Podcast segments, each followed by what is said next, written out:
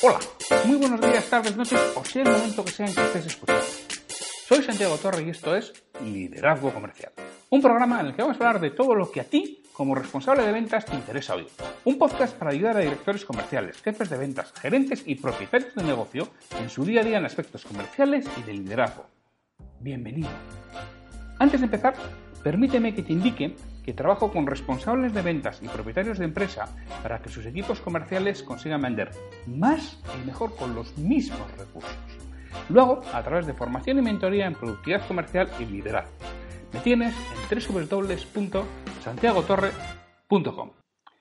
Hoy es el jueves 13 de septiembre de 2018 y como todos los jueves de esta temporada de apertura, vamos a tener un monográfico sobre aspectos de liderazgo. Hoy vamos a hablar de tipos de liderazgo. Comenzamos.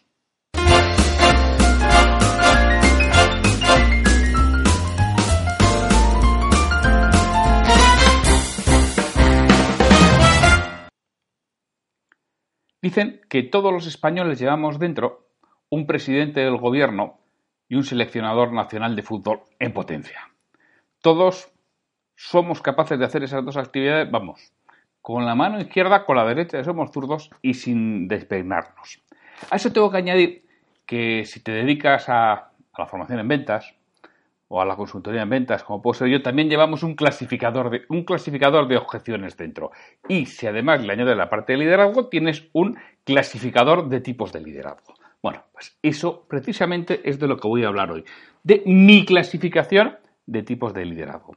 Si buscas por internet tipos de liderazgo, te vas a poder encontrar todo tipo de clasificaciones y vertientes algunas mucho más serias, como la que puede tener Daniel Goleman, el de inteligencia emocional, el líder resonante, en el que nos da seis tipos de líderes, otras quizá menos serias o, menos trabajadas, algunas extensas y algunas más cortas. Yo os voy a decir las mías en las que además va de menor a mayor. Al final, ¿qué es lo que quiere alguien que está liderando un equipo? Realmente, lo que quiere quien lidera un equipo es poner un rumbo e ir haciendo pequeñas correcciones. Es decir, sería una, especie de patrón de barco. Yo fijo el rumbo de, de mi velero y voy haciendo pequeñas correcciones según voy detectando que hay que cambiar la posición por las corrientes, por, las, por los vientos, por lo que fuera. Esa es la situación ideal. Pero había hace muchos años un anuncio que era de un Golf GTI que decía, un Golf GTI no se compra, se alcanza. Pues el liderazgo timonel no se compra, se alcanza. Es una evolución de un montón de aspectos que tienes que ir trabajando en tu día a día para llegar allí. Si quieres llegar algún día a sentarte en popa de tu barco, poner un rumbo e ir pequeñas, pequeñas correcciones, tienes que trabajar todos los demás tipos de liderazgo que vamos a ver y vamos a hablar ahora. El primero y el más básico es el liderazgo autoritario, autocrático, ordeno y mando. Este se mueve desde la coerción directa o la intimidación hasta el paternalismo. Primero empieza por esto es lo que hay que hacer porque yo soy quien lo sabe todo, lo ordeno y tú obedeces. Desde luego, liderazgo poco. Lo que habrá es obediencia o desobediencia, pero poco más.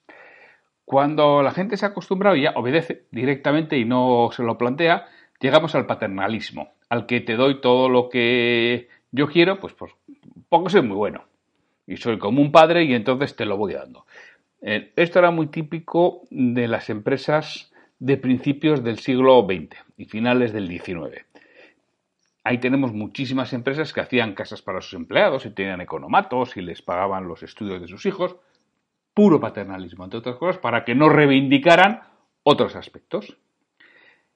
Una variante de este liderazgo autoritario es el liderazgo ejecutor. Se trata de aquel que ante algo que no le gusta saca el revólver y dispara. Creo que tenemos muchos casos en la historia de la humanidad y seguro que en tu vida profesional te has encontrado y te has cruzado con alguno es una variante del autoritario, pero todavía mucho más dura, mucho más rápida y habitualmente suele ser por alguien al que le han puesto ahí. Porque el liderazgo autoritario en muchos casos se lo ha podido ganar a él, él es el patrón. Él es el que ha creado esa empresa o ese negocio y lo, lleva adelante con cierta autoridad, pero que en, que en cierto modo se lo ha ganado. Ha ido pasando por todo, ha ido haciéndolo crecer, mientras que el liderazgo ejecutor lo han puesto ahí, sencillamente porque es lo que sabe hacer y lo realiza. Líbrenos el Señor de cruzarnos con muchos de estos líderes. Nótese el entrecomillado y el tono irónico. También, otra pequeña variante de este liderazgo ejecutor, este liderazgo autoritario, también es el liderazgo de sorbidumbre. Es aquel que trata a los colaboradores como siervos y se sirve de ellos, al estilo de la monarquía absoluta previa a la Revolución Francesa de 1789. Esta persona, los demás son para su propio beneficio. Y ordena, manda y los utiliza y los usa para conseguir lo que busca. Lo mismo, líbrenos el Señor también de este tipo de, de liderazgo. La antítesis del anterior es liderazgo con vocación de servicio. El líder se pone al servicio de su equipo. Desarrolla mucho sobre este tema James Hunter en La Paradoja. De hecho, el título en inglés del libro La Paradoja es The Servant, el sirviente, que es realmente todo lo que James Hunter va desarrollando. Como dice que nos tenemos que poner al servicio de nuestro equipo, pero no para hacer lo que ellos quieren, sino para darles lo que ellos necesitan, que no suele coincidir. Ah, pero eso otra, otra variante. También trabaja muchísimo y muy detallado John Maxwell. En este caso, a lo largo de toda su extensa obra. John Maxwell tiene decenas de libros y realmente es un, defensor de este liderazgo con vocación del servicio, aunque él no lo cita expresamente así, o yo al menos no lo he leído, las traducciones que yo he leído no, no habla de liderazgo con vocación de servicio, como sí habla James Hunter en La Paradoja. Otro tipo de liderazgo, también algo más evolucionado que el liderazgo autoritario o el ejecutor, es el organizacional. Son empresas muy burocráticas y con muchísimo procedimiento interno. También creo que conocemos alguna. Un ejemplo claro es la administración pública. La administración pública es un ejemplo de eh, liderazgo burocrático, liderazgo organizacional. Todo tiene su procedimiento y todo hay que hacerlo de acuerdo a la norma. De hecho, cuando queremos paralizar un organismo público, o cuando los trabajadores quieren paralizarlo, lo que hacen es huelga de celo. Es decir, siguen los protocolos a rajatabla, ya que ello se paraliza, porque no sé quién los habrá redactado, pero eso es imposible. Indudablemente que hay que conocer la norma, pero la norma también hay que saltársela. Y para eso tenemos que tener una serie de autorizaciones y una serie de permisos e interpretar la norma, no leerla. Y no decir, no, tal como está escrito lo sigo, porque entonces es que paralizo a mi organización.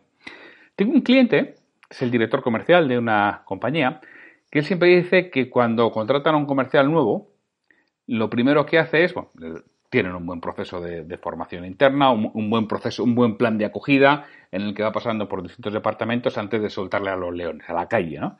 Antes de eso, les va, le, le van enseñando. Entonces, dice que él al final del proceso pasa por todas las normas comerciales y todo lo que tiene que respetar para estar seguro de que las conoce. Una vez que está seguro que las conoce, le dice, bueno, ya conoces todas las normas. Bueno, ahora ya sabes lo que te puede saltar. Y además es que te las vas a tener que saltar. Le dice, para gran sorpresa y asombro del recién incorporado, que le mira con cara de susto y dice, sí, porque indudablemente estas son las normas, pero la calle tiene su miga y los clientes tienen sus particularidades te vas a poder saltar todas las normas que quieres, pero eso sí, siempre que te saltes una, que te saltes una norma, me lo comunicas. O sea, no puede ser que te saltes una norma y no me informes. ¿Por qué? Porque seguramente te voy a tener que defender ante otras personas de otros departamentos y para eso tengo que saberlo. No voy a soportar que alguien me llame que te ha saltado una norma y no me la has dicho. Te la puedes saltar siempre y cuando inmediatamente después de saltártela me la comuniques. Bueno, eso es un estilo de dirección, un estilo de liderazgo que realmente permite que la gente tome decisiones y no tenga que estar consultando todo absolutamente internamente. Ese departamento comercial funciona bastante bien. Porque si hacen algo que no es del agrado del director comercial, primero tiene tiempo de, reaccionar, depende de lo que hayan hecho, pero habitualmente si es muy gorda, reacciona. Y segundo, le explica para la siguiente ocasión qué es lo que tiene que realizar. Así que a él le llegan muy pocas tomas de decisiones en esos aspectos. Otro liderazgo es el liderazgo racional. Los sentimientos no importan.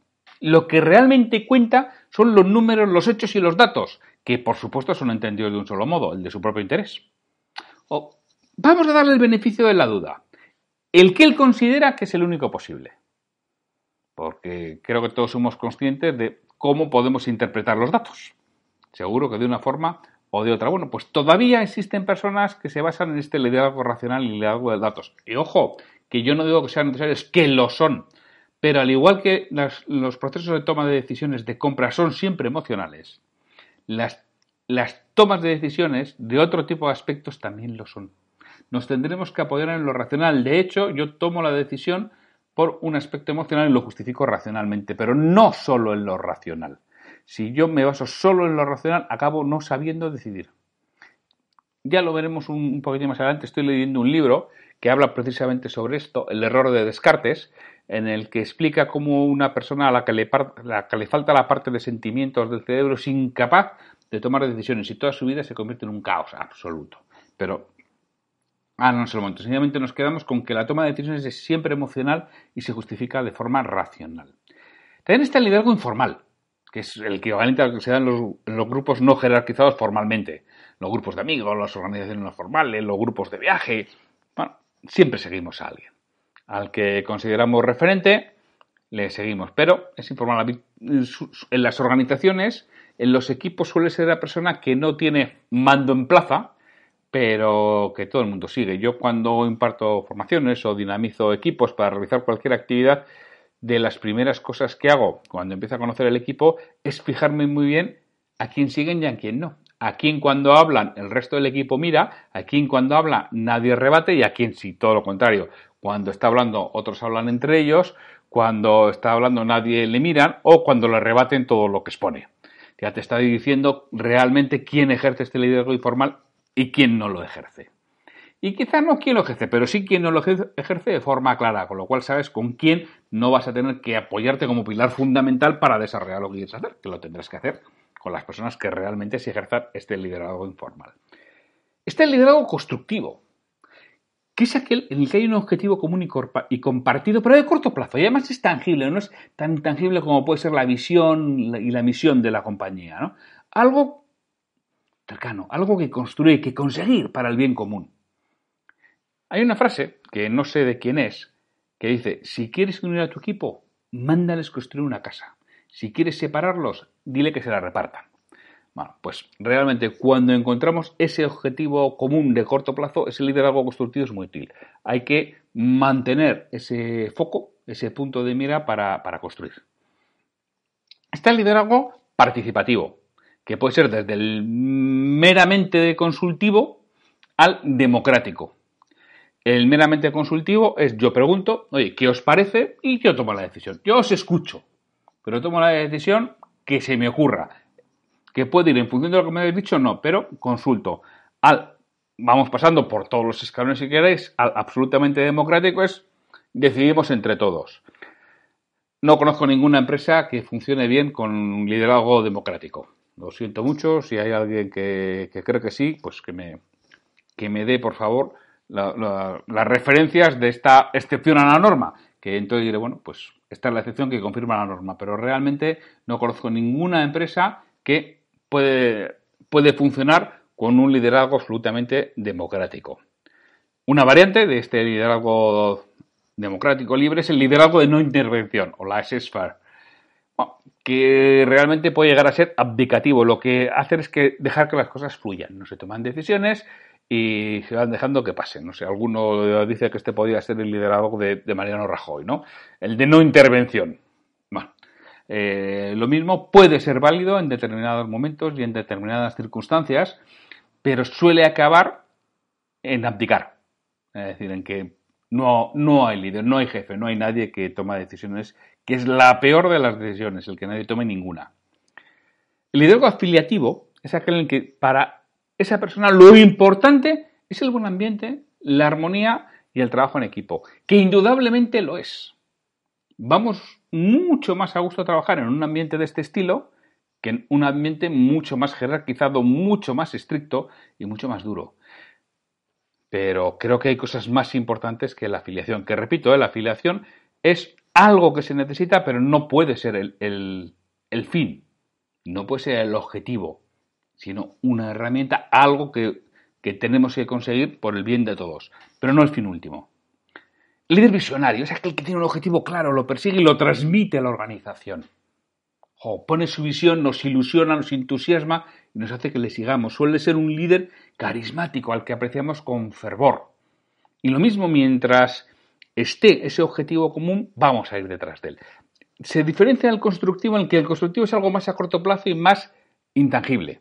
Y más tangible, perdón. Mientras que el visionario es más intangible y más de largo plazo más de buscar la piedra, no sé si la piedra filosofal, sino buscar algo intangible a largo plazo, hacer el camino. Mientras que el constructivo es conseguir algo a corto. Está el liderazgo de vanguardia. Se da ejemplo con lo que se tiene que hacer. Se pone al frente. Si hay que bajar a trincheras, se baja a trincheras. Si hay que descargar un camión con las manos, se descarga un camión con las manos. Al final, este tipo de personas la acabamos siguiendo también bastante, porque es el primero que se pone al frente algunas cosas que habría que matizar es, claro, siempre y cuando lo hagas en unos momentos excepcionales y puntuales, nos puede valer. Si lo haces de forma permanente, hay que entrar a los matices porque igual estás realizando actividades eh, de baja rentabilidad.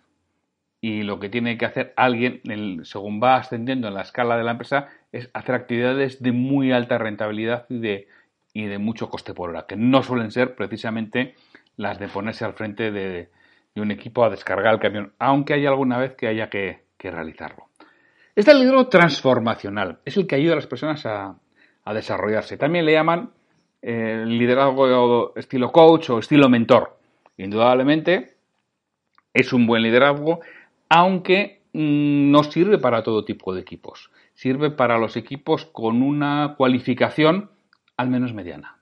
Los equipos de muy baja cualificación es muy difícil que puedas ejercer este liderazgo transformacional, porque es que además ellos mismos, si lo ejercieras, te van a pedir una serie de demandas que no vas a poder satisfacer, porque el trabajo de un operario básico siempre va a ser el trabajo de un operario básico y no va a tener capacidad de desarrollo. Tú sí puedes coger a una o a dos personas y ayudarles a crecer, pero no puedes coger un equipo de 25 y ayudarlos a crecer. No hay puestos para todos ellos 25, con lo cual vas a generar una frustración y una decepción que se va a acabar volviendo en tu contra, va a ocasionar desmotivación y acabará en desidia y en enfrentamiento en tu empresa. O sea, mucho cuidado con este tipo de liderazgo transformacional que algunos coaches y mentores venden como la panacea y te aseguro que no lo es. Depende del tipo de equipo, depende del tipo de grupo, depende de la situación de tu empresa, puede ser válido o no. Está el liderazgo situacional, de Hersey y Blanchard. Es decir, me voy adaptando a las diferentes circunstancias y personas a las que estoy liderando. Y ya es lo mismo, es de un nivel superior y abarca un poco todos los demás.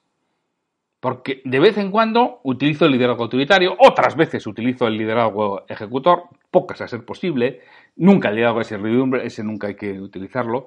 Utilizo el liderazgo con vocación de servicio, el organizacional, a veces tengo que apelar a reglas, métodos, procesos y procedimientos, por supuesto, el liderazgo racional o el informal, el constructivo. Voy utilizando los distintos tipos de liderazgo que he tenido que pasar por ellos para llegar al liderazgo situacional. Es un liderazgo, una escala muy alta del escalafón.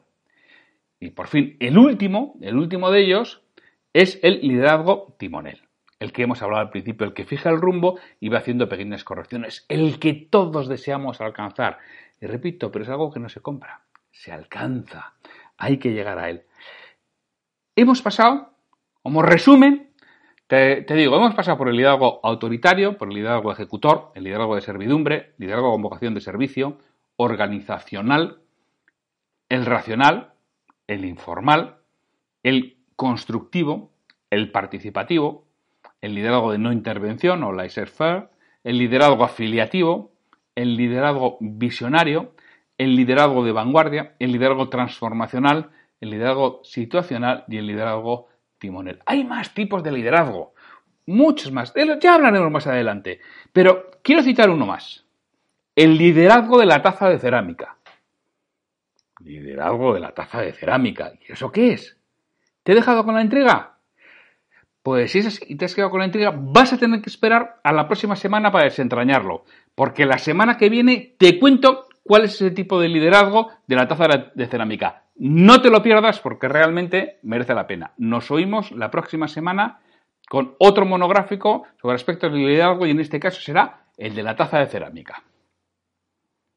Me gustaría contar con vuestra retroalimentación y que me digáis qué es lo que quisierais escuchar, sobre todo para los monográficos de aspectos comerciales y de liderazgo, así como para posibles nuevos ciclos que vengan en temporadas posteriores.